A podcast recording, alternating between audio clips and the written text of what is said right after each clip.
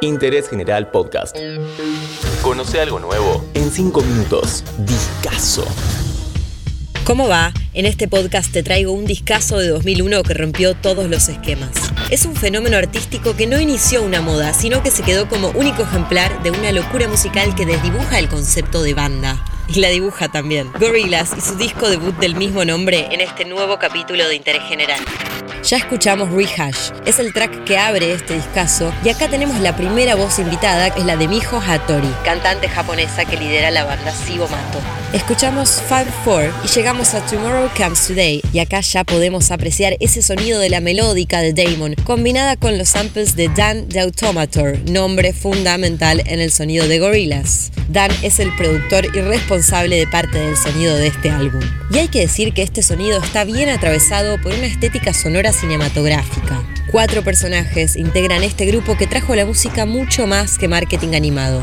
En la vida de carne y hueso hay dos personas detrás de Gorilas. En lo musical está Damon Albarn, líder de la banda inglesa Blur, y detrás del universo estético Jamie Hewlett, el dibujante británico creador del cómic Tank Girl. Y acá vengo con todos los personajes. A la banda la completan el cantante 2D, cuya voz es siempre la de Damon Albarn, Murdoch Nichols, el bajista, Hattori interpreta la voz de Noodle, la integrante de Gorillaz que en el universo ficticio toca la guitarra, y Russell, el baterista.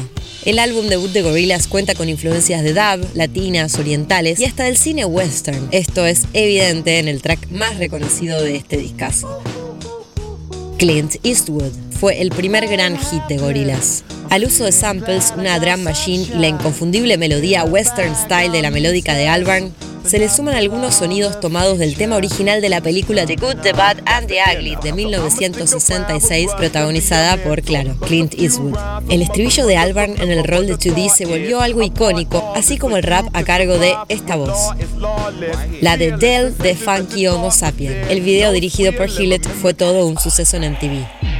Gorillaz es un proyecto colaborativo amplio y abierto que explorará estilos, culturas y tecnologías y cuyos miembros rotan, aportando cada uno algo especial. Y es por eso que no podemos llamarlo esencialmente una banda, sino un espacio en el que el único miembro musical constante es su creador y curador, Damon Albarn. Por supuesto, Hewlett está en Gorillaz como él, pero ya sabemos, él se encarga de lo visual. Este trabajo logró a principios de la década del 2000 algo que hoy es un fenómeno tecnológico que sigue sorprendiendo. Es decir, hoy hay influencers digitales pero Albarn y Hewlett le dieron talento a cuatro músicos ficticios 20 años atrás. Soundcheck Gravity es un tema para mí subvalorado. Algo de Reggae Dub para el track número 8 de este discazo.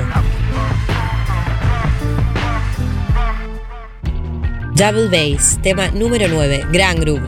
Este tema es puramente instrumental con la excepción de una única frase que dice Damon Albarn. All of which makes me anxious. At times unbearably so. Traduzco, todo lo cual me pone ansioso a veces de forma insoportable. Y llegamos a Rock the House, otro de los hits en el que Del Funky Homo Sapiens vuelve a colaborar con su voz. En el videoclip, que es continuación de aquel de Clint Eastwood, el rapero vuelve a tomar la forma del muñeco azul que vimos en aquel icónico video y ahora los monos siniestros o gorilas aparecen en forma de porristas. 19-2000. Para mí, otro gran recuerdo del año 2001. Lo tienen, una autopista, los cuatro integrantes de Gorilas en su jeep y este gran estribillo a cargo de Noodle.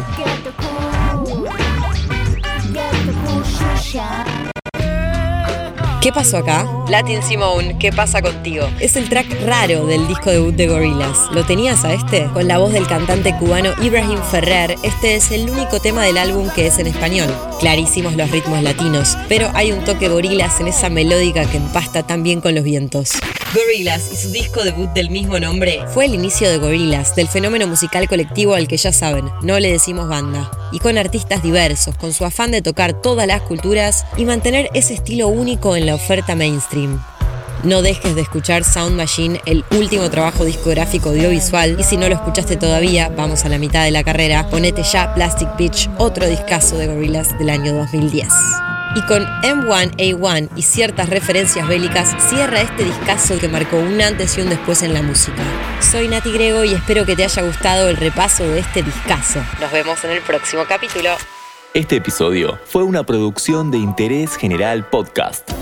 Desde el 2020, acompañándote todos los días. 5 minutos. Para que conozcas algo nuevo.